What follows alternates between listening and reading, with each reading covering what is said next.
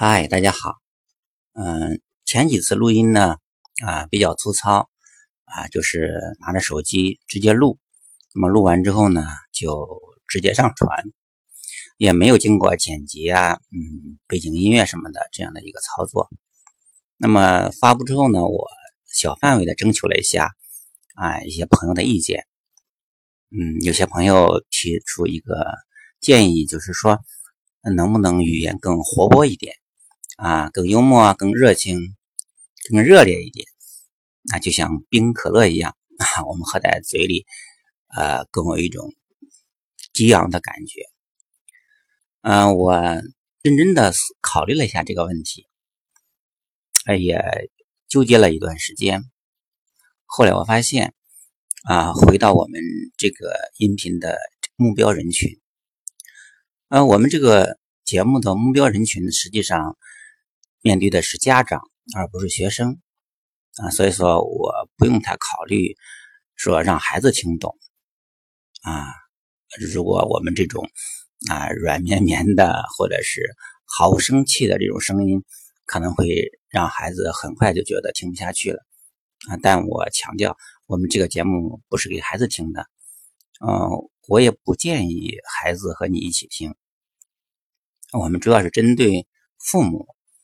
啊，这样的一个指导的这一个参考啊，那么，并且是像那些啊重视英语、关注孩子的家长啊，太忙的家长，嗯，可能就没有时间来听了。嗯，所以说我和前面提到的冰可乐相对应呢，我更希望我们的这些音频呢，像纯牛奶。它虽然喝起来没有什么味道，但是挺有营养的。那么你睡前喝一杯，啊，能够起到安神养颜的作用。啊，尤其是我推荐这些饮品什么时候听呢？就是啊，爸爸妈妈们在晚上啊，你给孩子讲完啊这种睡前故事啊，或者是啊，像当年 我和孩子妈妈。比较懒啊，声音呢也啊都是老师嘛，讲了一天课，可能也嗯不想给孩子这种读绘本呀、讲故事啊太累。那么我们从小就养成了这种睡前啊听这种 M P 三的这种习惯。那么早期的 M P 三呢，可能主要是听啊一些呃中文的小故事啊什么的。那么后来呢啊五岁之后开始正式训练。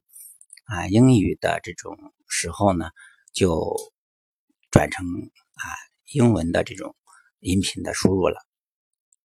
那么我想说的就是，呃，在晚上啊，你看在身边，这孩子啊朦朦胧胧的准备睡去，然后你的心呢沉静下来，你看着自己的孩子。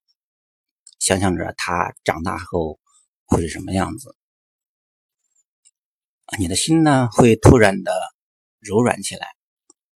你在想，我能给孩子做些什么啊？除了关注他的吃喝拉撒睡之外，啊，这些低级的这种生理的需求之外，我还能够给他在将来的规划上有什么样的一个引导和指导啊？我觉得这是。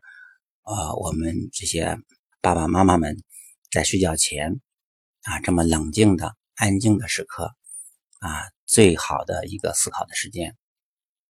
那么在这个时候呢，如果你能够听一听啊我们的音频啊，能够啊从中呢得到一些经验和教训，那么有助于你更好的思考、更好的安排孩子将来的学习。啊，所以呢，基于这样的一个考虑，我们可能后期的节目呢，也争取做的那么啊柔和一点。那么希望伴随着我们的声音，那么你能够啊在孩子的跟前，那么也更好的思考啊，然后进入梦乡。